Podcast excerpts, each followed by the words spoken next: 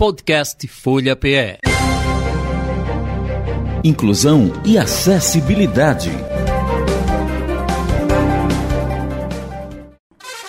Entrevistas. Ela é atriz, professora, teatróloga, mestranda em artes cênicas, minha amiga particular e gente boa, gente da gente, gente que orgulha a gente ter o nosso caderninho de amizade e chamar de ser humano. Eu estou recebendo direto do Ceará, não vou nem dizer o nome da cidade dela, porque ela sabe dizer melhor do que eu, mas ela passa por uma ponte aérea, porque ela sai do Ceará para fazer mestrado na Universidade Federal do Rio Grande do Norte em arte cênica e veio para Recife, e é claro que eu não peguei pelos cabelos para não entrar na rua, na Lei Maria da Penha, mas peguei pela amizade Estou recebendo ao vivo aqui no estúdio Joelma Silfer. Acho que eu acertei o nome agora, o sobrenome. Tudo bem, Joelma? Boa tarde para você. Boa tarde, tá tudo bem. É Joelma Silfer, sim. E aí, como é que está o Recife? Passeando, trabalhando ou fazendo as duas coisas? Não, dessa vez eu vim para fazer concurso, né?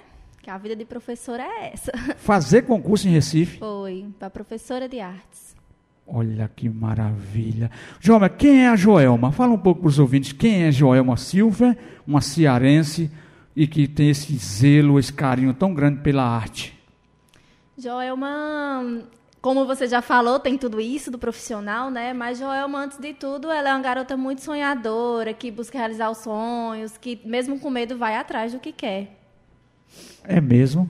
E como foi essa história eu quero que você traga aquela fala, aquela fala que você traz bem do início. Que história é essa de você entrar no teatro, uma menina, que você ainda é uma garota, mas uma jovenzinha ali, bem novinha, você inventa de adaptar teatro para deficiente visual. O que é que deu naquele momento? Por que você despertou? Qual foi o reloginho que disparou dentro de você para você tomar essa atitude? Bem, eu comecei na faculdade de teatro na Universidade Regional do Cariri muito jovem, né? Com, aos 17 anos eu estava ingressando na faculdade de teatro.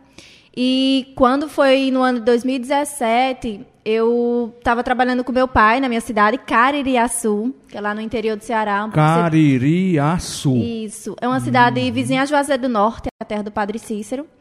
E Lá eu estava trabalhando com meu pai em uma festa e o meu óculos, eu uso óculos de grau, meu óculos caiu no chão e alguém pisou e quebrou.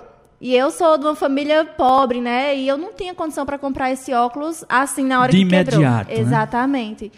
E aí eu passei dois meses sem conseguir ter um óculos.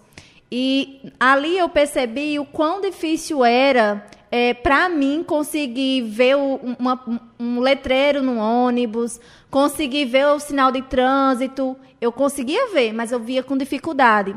Então eu senti naquele momento uma dependência muito grande para estar tá pedindo ajuda a todo mundo. E aí eu lembro que eu fui assistir uma peça de teatro e eu conto sempre essa história que quando eu estava assistindo essa peça, eu fiquei muito angustiada porque eu não sabia o que se passava naquela peça não fazia ideia do que estava acontecendo, o texto para mim não fazia sentido, nada fazia sentido. E eu lembro que eu num dia estava com muita fome. E aí eu pensava, tá, aquela luz batendo de tal figurino pode ser, sei lá, uma melancia. Aí comecei, ah, é uma cesta de banana. E eu fiquei inventando um espetáculo na minha cabeça, além do que eu estava vendo.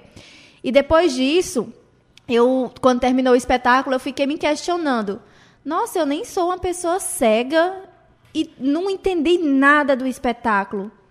Mas por que será que eu nunca fui num espetáculo antes que fosse possível pessoas com deficiência visual assistir?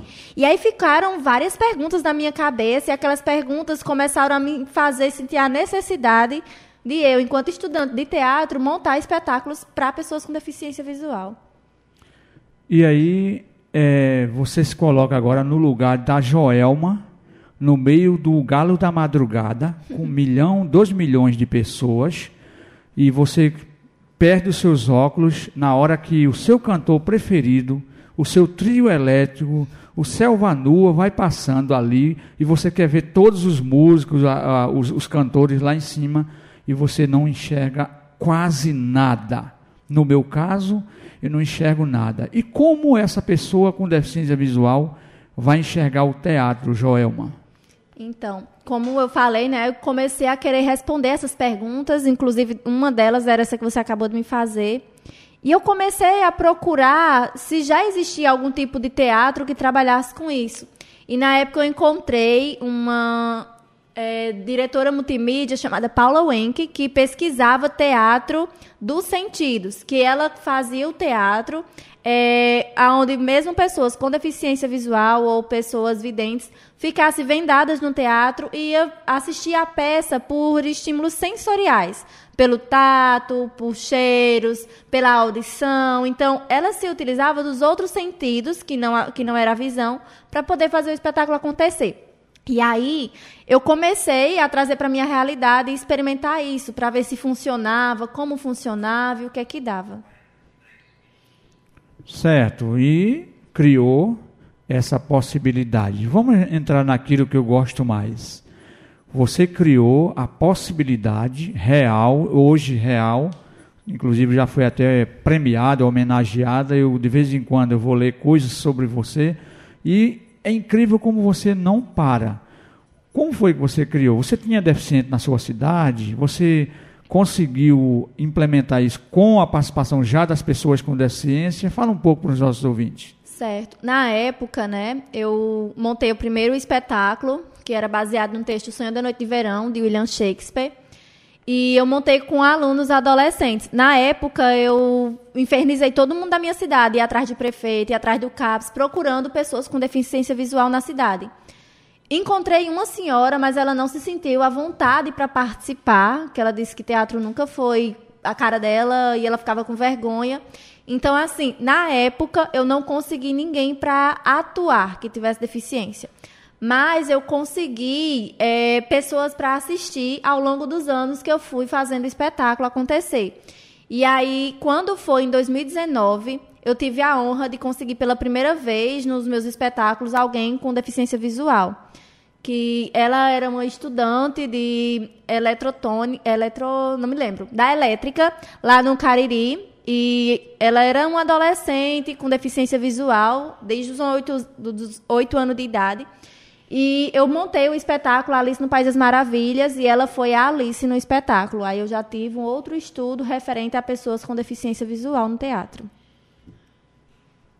Certo. E como é que se dá eu, me lembro que você mostrou num, numa live que você participou comigo, a gente falando sobre essa peça, e você inicia a peça com a tela preta, né? Já dando um choque em quem está assistindo. A gente podia até que podia pegar aquela tela daquele, daquela filmagem do canal e virar para a parede. Mas não vamos fazer isso com os nossos ouvintes, não. Para não pensar que anoiteceu e virou Japão e a gente está em Pernambuco. Mas veja, você mostrou uma tela preta. Como é a reação das pessoas quando você vende os olhos, quando você tira elas desse mundo que é tão amplo, que se chama visão?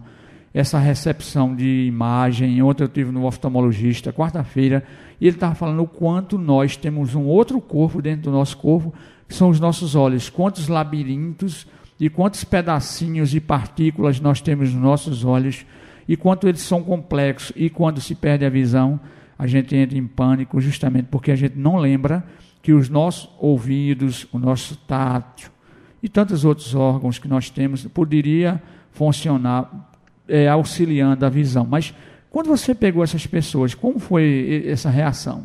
Você não, não foi a, apedrejada, não? É, de início, né? Também era uma descoberta para mim enquanto Você estava descobrindo e as pessoas de se, você estava se descobrindo, porque na verdade você descobriu que tinha uma deficiência visual, com os óculos você não enxergar, mas a partir da sua descoberta você foi fazer com que as pessoas também trouxessem descoberta para você. Sim, sim. Eu sei que na época, né, não era só uma descoberta para mim no campo da pessoas com deficiência visual, mas também era uma descoberta no campo do teatro, porque eu ainda era uma estudante jovem que estava aprendendo a ser professora de teatro, estava aprendendo a ser encenadora. Então veio tudo de uma vez, fazer tudo isso junto. E sim, é, o vendar as pessoas, porque o, o, processo começa logo com os atores. É, eu tenho que vendar os atores para poder ir descobrindo com eles como eles vão estimular sensações táteis, olfativas, auditivas no público. Então, é, tinha esse processo de vendar e isso causava um susto enorme, porque a gente está acostumado a ver tudo.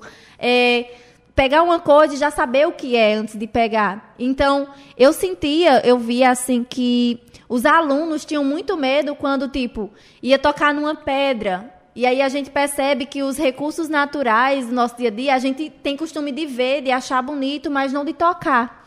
E aí, tocar numa água, tocar numa folha, isso causava um susto muito grande, porque não se sabe. A gente visualiza como é o formato, mas não sabe qual é a textura que aquilo tem, a temperatura que aquilo tem. Então, o vendar, de início, causa esse susto, mas depois causa um encanto, porque a gente descobre o quanto de coisa a gente está deixando de enxergar com os outros sentidos. Teve esse processo. Então, Joema, eu, eu, acho que você sabe já que eu sou do interior e, e, a gente no interior, sem enxergar, a gente identificava as plantas pela a folha, pela textura, pela a, o tamanho da folha, pelo formato da folha. E eu me lembro que um, uma folha do girimum era um tanto quanto parecida com uma folha do mamão, do mamoeiro, só que a do girimum ela é áspera, ela é bem ela é bem assim, bem rude, e a do mamoeiro, ela é lisinha, e a do, o, do, do, do ela tem um, um, um, pelo, né, no caso. Então, isso na pele da pessoa que nunca teve esse, esse experimento, por isso que eu digo que a vida ela é muito mais ampla do que os olhos, do que o enxergar. E você trouxe isso para dentro do teatro. Mas eu me lembro que você contou uma história de um teatro, que você botou folha no chão, uhum. você colocou um ah, barulho de água, é, folha de, de filmes balançando para dizer que era o vento. As pessoas conseguiam identificar isso com facilidade?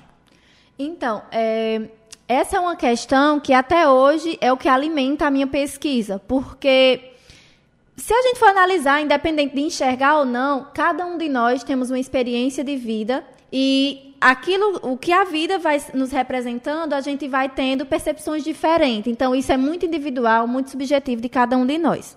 Então, é assim, o que eu procuro fazer nas minhas peças é, ah, um barulho do trovão. E isso é um, um, um, recurso que eu consigo atingir uma porcentagem de pessoas maior, de tipo assim, todo mundo identificar que é um barulho de um trovão. É, é mais difícil ter alguém. Eita, nessa hora eu pensei que, sei lá, fosse alguém caindo. Então, tem, tem uma diferença aí de, tem barulhos específicos que é mais fácil de comunicar. Já tem coisas que é muito mais difícil, porque, tipo, tem pessoas que não vão conhecer uma folha do, do pé de gerimum. E aí, para ela associar que isso é uma folha do, do, do gerimum, né, da, da planta do gerimum, é, é mais complexo. E aí, o que, que a gente vai utilizando? Recursos como fala, recursos como cheiro. Então, às vezes, só o barulho não é o suficiente para poder comunicar aquilo. Então, é uma união entre todos os elementos sensoriais para poder fazer com que o público compreenda a história que a gente está contando. E você levou isso para dentro da universidade. Quais, quais foram as reações dos seus orientadores, dos seus professores? Você no interior do Ceará, a gente sabe que quando a gente está no interior a gente tem menos é, é, recursos, as coisas chegam mais demorada. Eu sou do interior e sei como as coisas demoram a chegar. Quando você chegou lá dizendo eu quero fazer um, eu quero defender algo aqui que seja um teatro inclusivo, sensorial, é, alguém não me chamou de louca, não? Muita gente. Na época, é, Pode falar. Desculpa. Na época, eu lembro assim que eu cheguei para os meus professores na universidade e disse: Eu quero trabalhar com pessoa cega. E aí a primeira coisa que eu ouvi foi: Você é doida? Você nunca nem entrou numa sala de aula, você já está querendo ensinar a pessoa Você já está querendo passar o carro na frente dos bois. Exatamente. Respira, tu é muito acelerada. Eu sempre ouvi muito isso porque eu realmente Não, sou isso muito aí acelerada. Eu sei que você é. eu sou realmente muito acelerada. E aí eu lembro que quando eu fui com a proposta os professores me orientaram inicialmente de, primeiro, entrar na minha primeira turma de estágio para ensinar teatro. E me sugeriram que no próximo semestre eu pensasse na questão da acessibilidade. Porque eu teria que entender primeiro o que é ser professora de teatro para também conseguir fazer isso para pessoas é, em específicos. É, eu lembro que na época eles ficaram muito assim, Joelma, vamos fazer o seguinte: enquanto você está ensinando teatro, agora nesse primeiro semestre, você vai pesquisando para entender o que são pessoas com deficiência, o que é acessibilidade, o que é inclusão, o que é que essas pessoas passam dia a dia, o que é que elas precisam para se comunicar entre elas, porque é um novo universo e você desconhece isso. E eu lembro que eu achava até engraçado os professores ficavam disputando para saber quem conseguia mais referências teóricas para mim. Então, havia essa coisa também, essa curiosidade de saber quem é que ia saber o quê. E, e tinha uma questão também que era muito limitada a questão das, dos referenciais teóricos. Então, foi uma dificuldade que eu tive.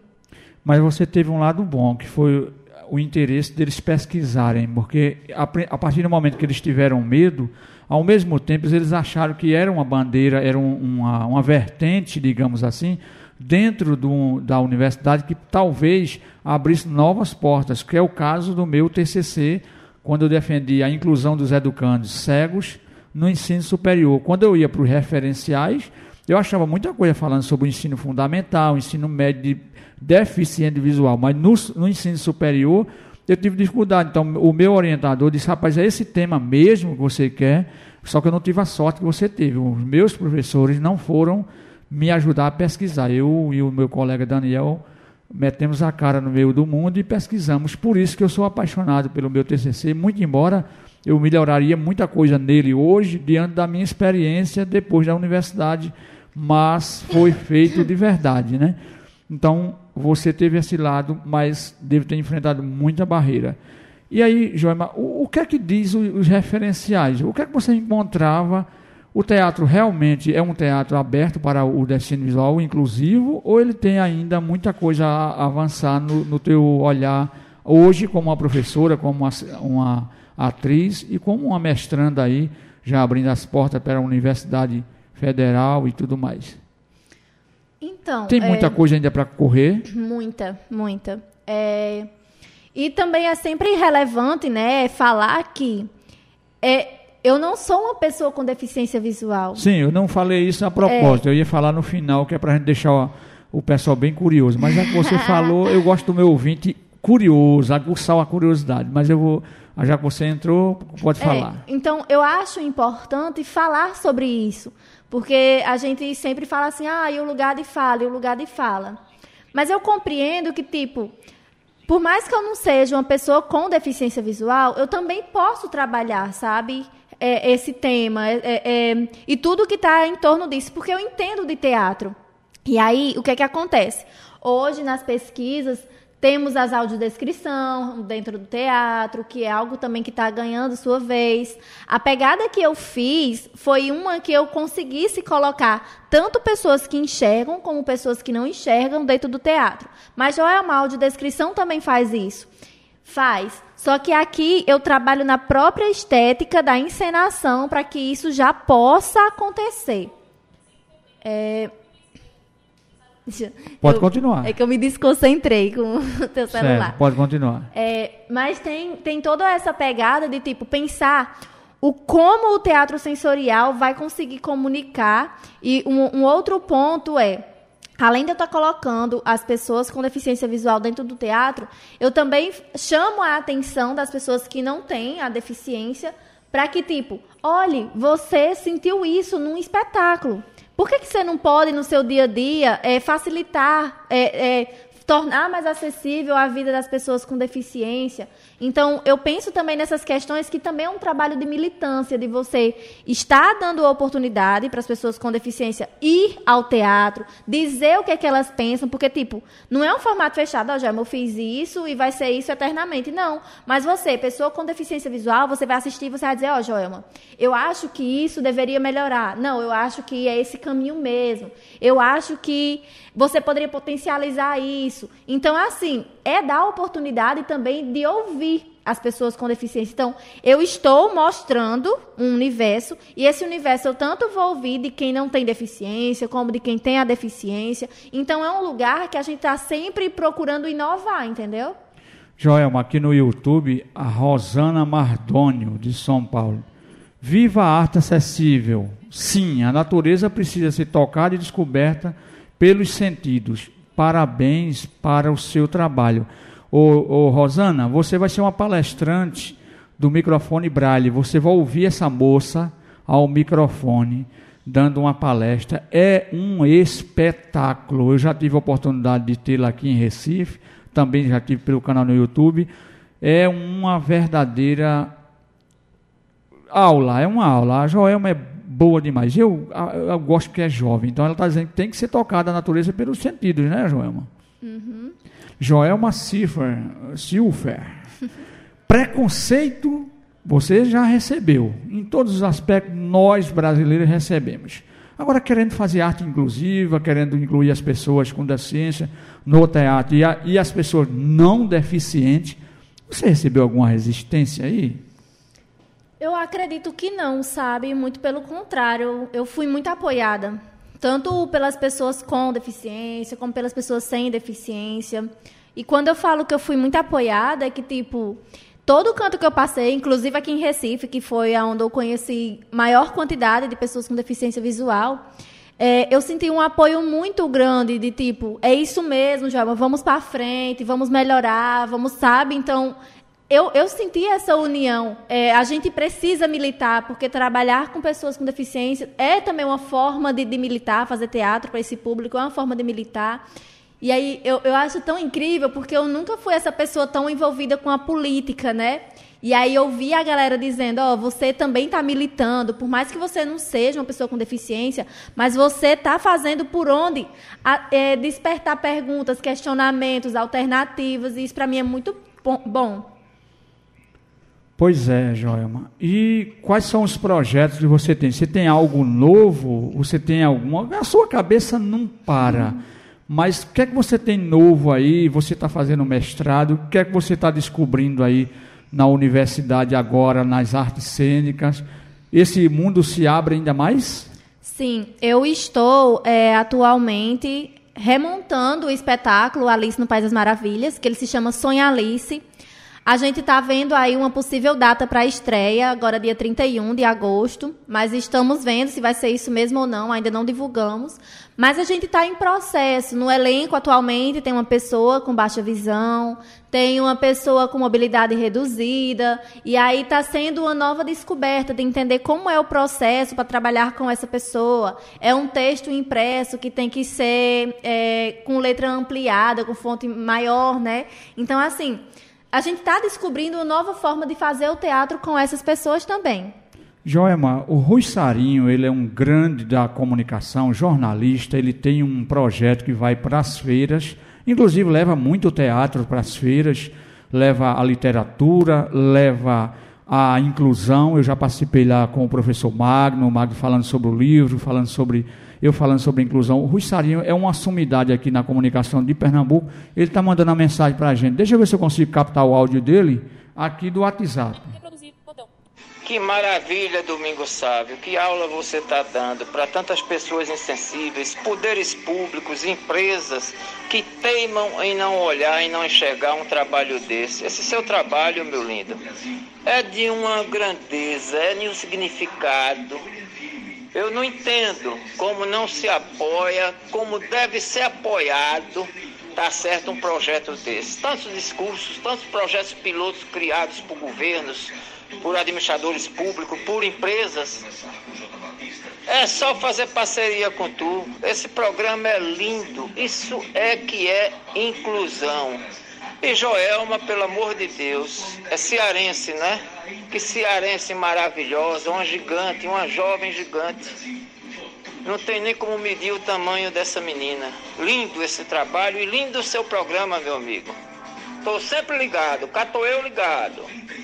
Quem está falando aí é uma sumidade, tem autoridade para falar o que ele falou. Então, Joelma, é você o apoio público. Vamos falar de apoio. Quando você vai levar uma proposta dessa para um apoio público ou privado, o que é que você ouve das pessoas? Porque ele falou uma palavra aí, lindo. Este programa está aqui só na Rádio Folha há quatro anos. Quando eu levo uma proposta, o cara diz linda, eu levo lá para a ótica, eu levo lá para a loja que vende material ortopédico, eu levo lá para o restaurante onde eu almoço há 30 anos. Aí o cara diz, é lindo. Mas a pandemia chegou. Não, agora é a eleição chegou. Não, agora é a Copa. Não, agora está chegando o carnaval. Não, chegou o inverno. E há sempre uma desculpa para a gente apoiar o cara que está lá cantando a música da novinha, nada contra quem gosta da música da novinha, mas não apoia um projeto da Joelma. O que é que você encontra né, quando você leva uma, uma ideia para estes âmbitos que deveria gastar o dinheiro público ou o dinheiro so, com as causas sociais com um projeto como esse? É, essa eu acho uma pergunta assim muito relevante. E aí, por exemplo, você perguntou anteriormente sobre preconceito. E aí, pelo preconceito, eu não sou pega, mas pela questão do financeiro, eu sou pega e muito. Por quê? Como eu já falei no início, eu sou de família carente. E o que me define é ser uma pessoa sonhadora e que mesmo com medo vai atrás. Então, assim, a gente não pode negar que realmente as instituições têm, têm essa questão de tipo, não tem dinheiro, não tem dinheiro, não tem dinheiro. Você escuta muito isso de não ter dinheiro. Só que mesmo eu ouvindo isso, não tem dinheiro, não tem dinheiro, eu sou a pessoa que faz o dinheiro existir. Então, assim, pelo, pelas é, repartições públicas, as instituições públicas, é muito difícil conseguir acesso. É, até porque fazer acessibilidade é caro. É, é, um texto em braille que você precisa, é um cartaz é, que, que seja para ser ouvido, que tenha com audiodescrição, e tudo isso é muito caro. Então, assim, eu costumo falar até. É, Joelma não trabalha pensando em toda a acessibilidade, né, na pessoa surda, na pessoa cadeirante, mas ao mesmo tempo, Joelma ela está aberta para trabalhar isso. Eu foco na pessoa com deficiência visual e já me abre assim uma porta gigantesca de coisas que eu devo fazer, né, enquanto pessoa que se destinou a estudar isso e a realizar. Então, eu percebo que é muito ruim quando a gente vai atrás dessas repartições públicas, dessas instituições, porque há-se sempre esse negócio de não ter dinheiro, e como eu falei. Fora a burocracia, né? Isso. E aí eu falei, né? Ah, eu faço dinheiro. Então o que é que eu costumo fazer? Eu começo a vender rifa para conseguir fazer os figurinos, porque os figurinos, eu, eu opto em fazer um figurino tátil, onde ele possa ser um figurino. Sensorial, que Isso. o cara possa usar o senso, o sentido e sentir, né? É, e, e uma coisa que eu penso, por exemplo, no Sonho Alice, que a gente está montando agora. Cada um dos figurinos tem uma textura diferente, porque o, espe o espectador com deficiência visual, ele vai poder tocar aquele figurino e saber, ah, essa é a gata de Iná. Esse é o figurino do chapeleiro. Então, assim, a textura, as cores. Então, até para quem enxerga, também tem uma comunicação ali de perceber que cada um dos personagens tem uma diferença entre si. Então, é muito importante pensar isso, mas também é algo que gasta muito mais do que um espetáculo convencional dentro da caixinha cênica, como a gente está acostumado a fazer. Joelma, é, o, o, Brasil tem 6 mil, 6 mil municípios, 5 mil e pouco, acho que não chega a 6 mil municípios.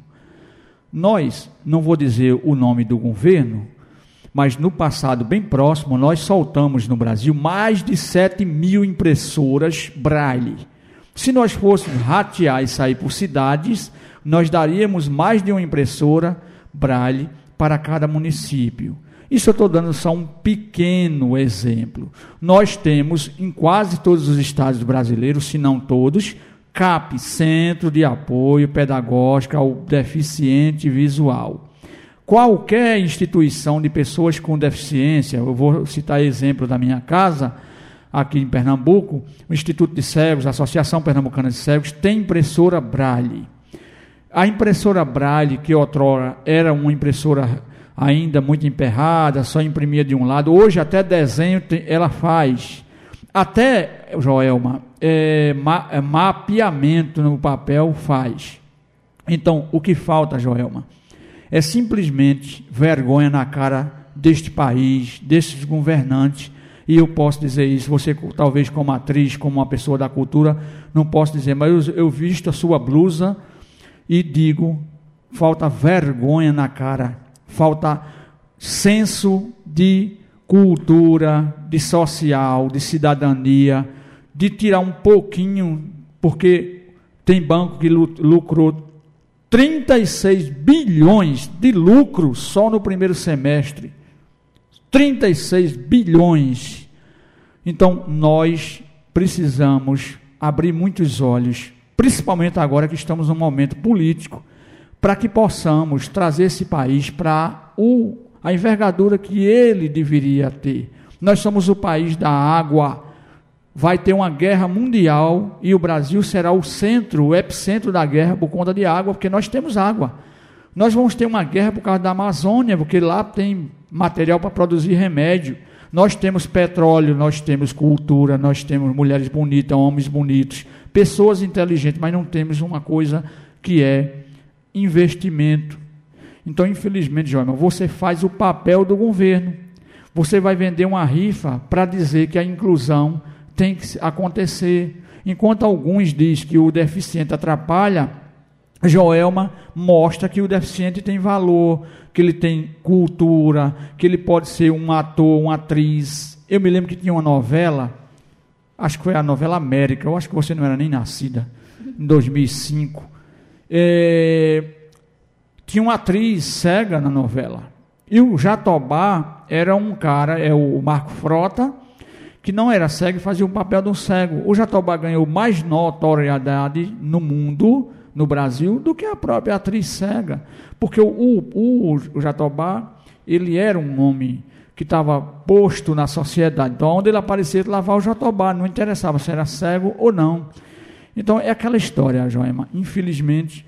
Mas veja, eu, eu quero dizer para você que a audiodescrição, ela veio para ajudar. Tem uma, uma vertente, Joelma, infelizmente, de pessoas com deficiência visual que não experimentaram a audiodescrição na hora certa, pela pessoa certa, no lugar certo, ou experimentaram uma vez e já tiraram suas conclusões e tem feito, inclusive, até falas contra a audiodescrição. Ora, Joelma chegou aqui no estúdio, eu já estava aqui no estúdio. não sei se Joelma está de blusa, está de saia, se Joelma está com o cabelo penteado de lado, de banda para trás, se Joelma está usando um coque no cabelo, uma, uma taca vermelha, se Joelma está de batom, sem batom, se Joelma é branca, preta, amarela. Então, como nós estamos no YouTube, vamos mostrar aos seus, com os seus olhos o que é uma audiodescrição do seu jeito? Faça-nos uma audiodescrição aqui para mostrar que o teatro para as pessoas com deficiência, ele só é inclusivo se tiver inclusão? Topas? Me descreva então. Isso é comigo? É com você mesmo. Vamos lá. É, Domingos é um homem de pele branca, alto. Ele tem bigode, está de óculos escuro, com fone de ouvido. E o cabelo dele, eu diria que é curto e é cinza, como também o bigode. Não tá branca ainda não, tá cinza ainda. Tá cinza, pra mim tá cinza. Tá computador aqui branco. na frente. Tem um computador na frente, um notebook, um celular do lado e um copo de café descartável já quase seco. Bom, é, Joema, se descreva para os nossos telespectadores, os nossos espectadores no YouTube, só para a gente trazer isso como inclusão. As pessoas que não, aproveit, não experimentaram a audiodescrição, certamente, se aproveitarem deste momento, em algum momento certo, no, com um audiodescritor é, no evento, ele nunca mais dirá que a audiodescrição não é interessante.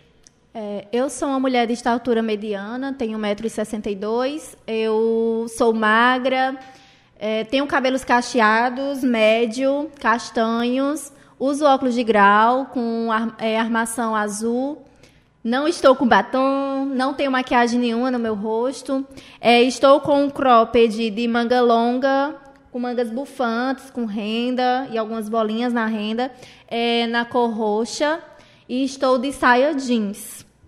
Veja, é, quem é a pessoa cega que entraria aqui teria essas informações minha e, e, da Joelma se não fosse uma descrição. No caso aqui foi uma descrição.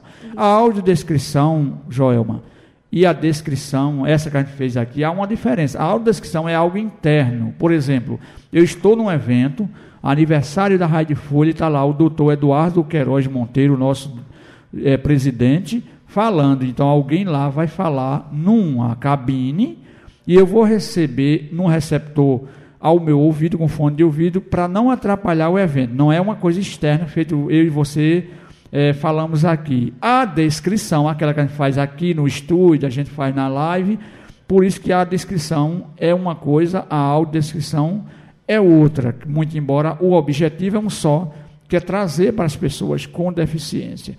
E como se faz isso no teatro? Porque o teatro é fremente, é uma coisa rápida, é o cara lá rapidamente. Dá para fazer essa descrição? É, então, eu não sou dessa área, né? Mas assim, eu já pesquisei muito, já assisti e tal. E o que que acontece? Há-se um estudo antes, é, os audiodescritores... Tem todo um roteiro, é, né? a- os audiodescritores vão assistir os espetáculos antes, no momento do ensaio, porque a gente sabe que teatro é improviso também, né? Por mais que se ensaie, sempre vai ter algum improviso, e o audiodescritor tem que ter- estar preparado para quando for haver esse improviso. E aí é, tem todo um roteiro estruturado do que vai se falar, as palavras corretamente também, o que vão se falar, por exemplo, agora, eu me deixei ser pega pelo o meu nervosismo enquanto eu me descrevi, enquanto eu descrevi o Domingos.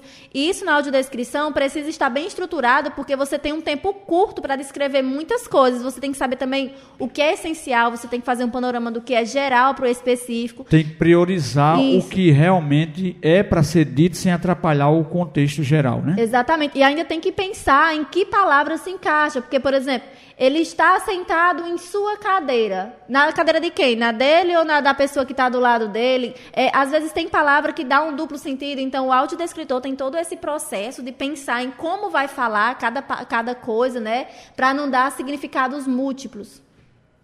Ok. E você está em Recife, mas você não mora em Recife, você mora no Ceará. O, o Rui Sarinho perguntou: cearense, sim, Rui Sarinho.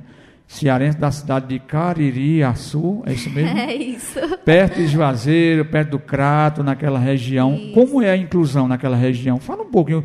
Eu, eu sei que você não é professora de sala de aula nas escolas, dando aula, matemática, português, mas você está na sala de aula lá também. Como é essa inclusão naquela região ali do Ceará? Porque me parece que o Ceará é, é- é- é meio morno. Eu não vejo chegar muita coisa de, de, de Fortaleza para mim aqui. Eu- a gente tem um programa de rádio eh, no Brasil todo, no mundo todo. E eu não, não- na agenda da inclusão, por exemplo, Mara traz muita coisa de vários lugares, não do Ceará. Na tua região lá, como é que é essa, essa inclusão lá? Então, vou falar pela minha realidade no Cariri, né? É, como eu sempre estou pesquisando, tentando saber o que é que acontece, o que é que deixa de acontecer, como você falou, eu também sou professora de artes e atualmente eu estou morando em Natal desde o mês de abril, mas no início desse ano eu comecei a trabalhar em uma escola que é na cidade de Caririaçu, que praticamente todo mundo com toda e qualquer deficiência vai estudar nessa escola, mas não é uma escola exclusivamente para pessoas com deficiência. Tem todo mundo lá misturado, só que não sei qual o objetivo, mas os pais se sentem mais à vontade de matricular os alunos dos seus filhos com deficiência nessa escola. Então, o que é que eu posso perceber, né, pelo menos nessa realidade dessa escola que eu trabalhava? Era uma escola estadual de ensino médio e eu percebia muito assim, os meus alunos, tipo, pessoas com é, deficiência intelectual, autismo, é, não tinha ninguém surdo, nem, nem cego, mas, tipo, tinha todas essas. Tinha muito aluno com autismo. E o que, que eu percebia? Que a maioria não tinham sido nem alfabetizados estando no ensino médio. Não sabiam as cores, não sabiam os números, não conheciam as letras. Poucos deles que tinham esse conhecimento prévio, né, do, do, do que é o mínimo, né? O básico do básico do básico. Então, assim, havia todo esse processo de ter uma, uma pessoa do IAE para poder estar lá prestando é, é, essa acessibilidade, que, no meu ponto de vista, seria mais uma segregação de você separar eles numa sala, no, no mesmo horário da aula, que isso eu acho muito errado. Eles eram tirados da sala de aula para poder ficar em outra sala de aula prestando esse, esse acompanhamento, né? De tipo, de ter que ensinar os números, as letras, de fazer todo esse processo. Então, para mim, a inclusão ainda na região que eu moro, ainda é algo que tem que ser muito trabalhado, muito estudado. A gente percebe que tem poucos profissionais dessa área formados. Então, é algo ainda que, tipo, ah, eu sei Libras. E aí tem, tipo assim, por exemplo, eu costumo dizer, eu pesquiso teatro para pessoa com cegueira, que aí é um foco específico. Então, eu não consigo dizer, olha, o meu teatro também dá para pessoas é, surdas, para pessoas cadeirantes. E isso eu vou de acordo com a necessidade e vou repensando o que eu estou fazendo. Mas há também essa característica de dizer assim: Ah, eu sei Libras, eu já sou uma pessoa da acessibilidade. Eu, eu sou audiodescritora, eu já sou. Mas não, há muitas outras coisas que você tem que estudar e entrar numa sala de aula com essas pessoas, com essas características né, particulares, é, é, um novo universo que está se abrindo. Então, eu, enquanto professora, tive muita dificuldade para conseguir, numa mesma sala de aula, tendo que ensinar pessoas com autismo, com demência mental, tudo de uma vez ali, porque cada um é um universo diferente, como abarcar isso. Então, eu acho que é algo ainda que falta crescer muito. É, um outro ponto também, eu sou uma pessoa muito curiosa.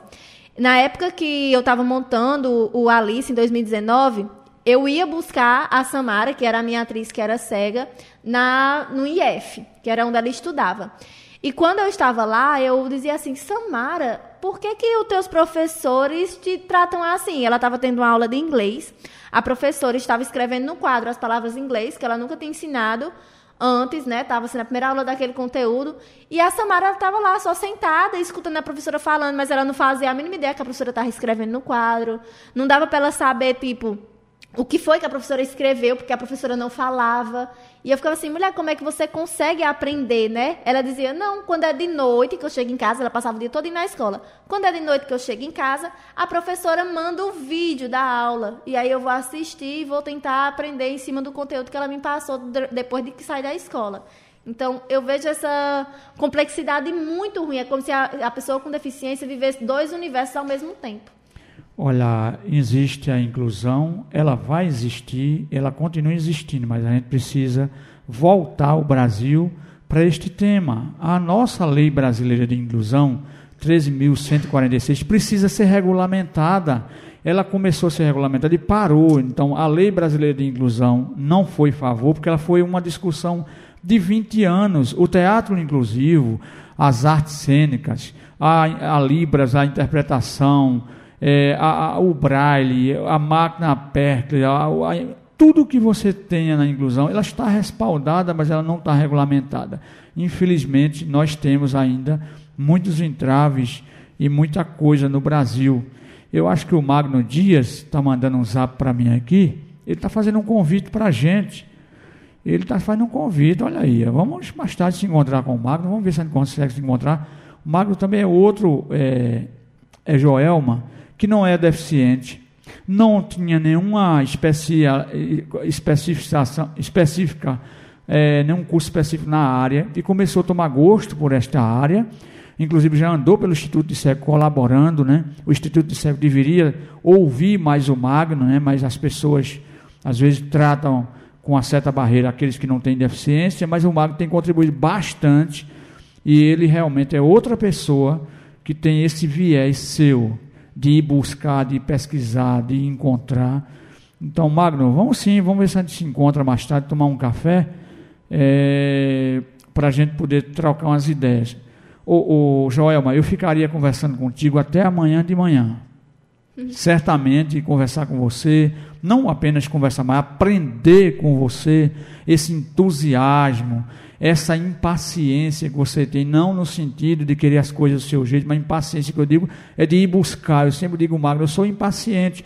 Eu quero o programa de sábado, que vamos falar sobre literatura, sobre livros, sábado, com o nosso Gustavo Amorim, lá de Marcel, vai lançar o livro dele, ele vai falar sobre o livro dele, A Ilha que me abriu os olhos, ele vai falar sobre lá a cidade de Floripa, lá em Santa Catarina, então, eu quero o programa de sábado melhor do que o de hoje. Então, eu estou impaciente para torná-lo melhor do que o de hoje. Este é o tipo de impaciência que eu debito a você ao Magno e a tantas outras pessoas que eu conheço. Então, queria agradecer a você e queria dizer para você que todas as vezes que você tiver algo novo, mesmo por telefone, domingo a gente tem algo para bater papo. Seu, o espaço aqui vai estar sempre aberto para você, para sua peça, para os seus atores, suas atrizes Outro dia vamos conversar com a Sabrina, né, a, a atriz. A Samara. Samara? Sim. Vamos conversar com a Samara qualquer dia desse, bater um papo com ela, por telefone mesmo. A gente precisa, Joelma, levar essa informação para a sociedade e também acordar as pessoas com deficiência, seus familiares, que têm muita dificuldade para não cruzar os braços diante da, dos entraves, porque não é fácil, não. Então eu queria deixar aqui o microfone aberto para você, para suas considerações não as finais, porque eu vou buscar você muitas vezes E vamos nos encontrar, se Deus quiser, no microfone Braille, agora dia 25 e 26 de novembro, no Recife, lá no Instituto de Cego. Joelma. Certo. É, foi um prazer né, ter recebido esse convite de você. Sempre é muito grandioso poder estar falando sobre acessibilidade, sobre teatro, que são duas paixões minhas. É, então, assim, eu gostaria de agradecer pela oportunidade, por estar tendo esse espaço para a gente poder falar, para poder também não só falar, mas instigar nas outras pessoas, nos ouvintes, que é possível fazer acessibilidade aonde você está, mesmo sem ter recurso, porque de certa forma você está tentando chamar atenção para algo e esse algo vai crescendo independente do que você vai fazendo. Seria mais ou menos isso mesmo. Muito obrigada pela oportunidade. Ok, Joima, muito obrigado pela sua presença e eu sei que a sua luta é grande, mas de você e de muitos e muitas como você, nós, pessoas com deficiência, necessitamos para promover essa inclusão que nós estamos fazendo nesta mesa, nesse momento aqui. Então, Joelma, obrigado, um abraço para todos os cearenses, esse estado maravilhoso que tanto contribui com as artes, né? É um estado diferenciado. Eu fico muito feliz de recebê-la aqui. Então, em nome de, a, de Adriana na produção, Anderson aqui na técnica de som, Adri, é, a nossa Maria, aos telefones da Rádio Folha, que é gerenciada pela Marise Rodrigues e todo o grupo EQM. Eu agradeço e lembro para você que o resgate da cidadania acontecerá de fato quando as necessidades de muitos sobrepujarem as necessidades de alguns. É com esse pensamento que eu me despeço por hoje, reafirmando o compromisso de voltar no próximo sábado. Tenham todos um ótimo final de semana. Boa tarde. Podcast Folha PE inclusão e acessibilidade.